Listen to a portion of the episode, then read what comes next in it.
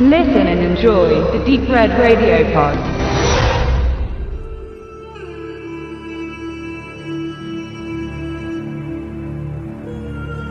Outcast. Die letzten Tempelritter. Wenn man den Originaltitel Outcast beiseite lässt und den deutschen Verleihtitel extrahiert, dann erinnert man sich unweigerlich an einen anderen Nicolas Cage-Film von 2011. Dieser hieß Der letzte Tempelritter, im Englischen Season of the Witch. Außer ihren einfallslosen Titeln haben die beiden Filme nichts miteinander zu tun.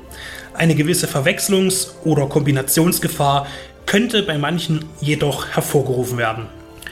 Outcast ist also keine Fortsetzung und eigentlich ist es auch kein Nick Cage, sondern ein Hayden Christensen-Streifen. Er spielt den Ritter Jacob, der zusammen mit seinem Templerkollegen Ghislaine das ist Cage, das heilige Land während der Kreuzzüge für die Christen von all den anderen Religionen befreien möchte.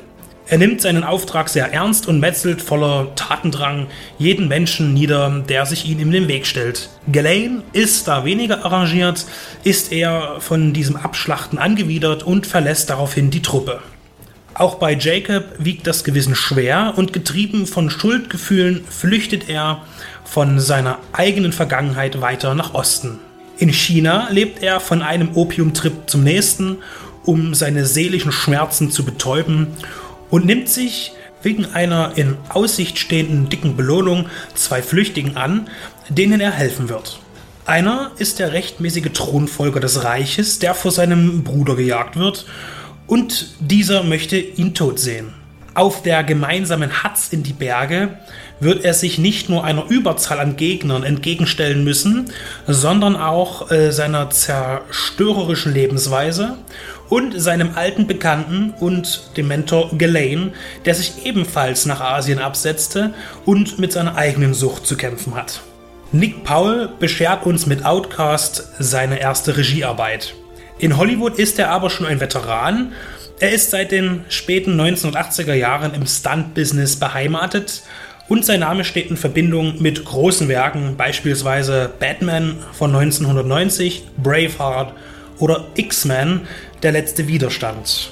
Als Second Unit Director war er auch schon tätig, aber die inszenatorische Allmacht äh, sollte nun erstmals ihm gehören, abgesehen von möglichen letzten Worten der Produzenten natürlich aus welchem Fach er stammt, sieht man dann den Film auch an. Die Schwertkämpfe sind gut choreografiert, die Action stimmt. Mehr hat Paul dann aber auch nicht parat. Die Dialoge sind sehr träge und Spannung kann er auch nicht erzeugen. Die beiden traumatisierten Hauptcharaktere erreichen unter seiner Führung keine Tiefen und wirken zuweilen albern. Vermutlich ist auch der gewählte Stoff, also ein historischer Hintergrund, etwas unglücklich gewählt. Optisch technisch gibt es nichts auszusetzen und auch die Ausstattung ist gelungen, wenn auch die Frisur von Christensen ein Mühe zu hip erscheint. Aber all das drumherum kann letztlich nicht für ein positives Gesamtergebnis sorgen und mehr als ein solide konnte mir Outcast nicht abbringen. Für Cage war es gefühlt einmal mehr ein notwendiger Schritt zur Schuldenfreiheit und mit diesem Auftritt sollte er auf keinen Fall in Erinnerung bleiben. Er liefert seine bislang gefühlt schlechteste schauspielerische Leistung ab.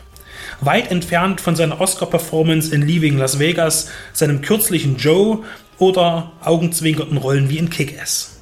Auch Hayden Christensen bekleckert sich nicht mit Ruhm, hat er ehrlich gesagt aber auch noch nie getan. Für viele wird er der ewige Anakin Skywalker bleiben. Beide spielen ihre innere Zerrissenheit und ihr Elend dermaßen plakativ und übertrieben, dass es für beide besser wäre, diesen Beitrag aus ihren Bewerbungsmappen zu streichen. Leider passt hier Produktionsaufwand, Skript und Darsteller nicht gut zusammen. Die geschichtliche Komponente wirkt beliebig und somit kann Outcast weder als Actionfilm noch als Historienfilm punkten. Outcast heißt auf Deutsch Außenseiter.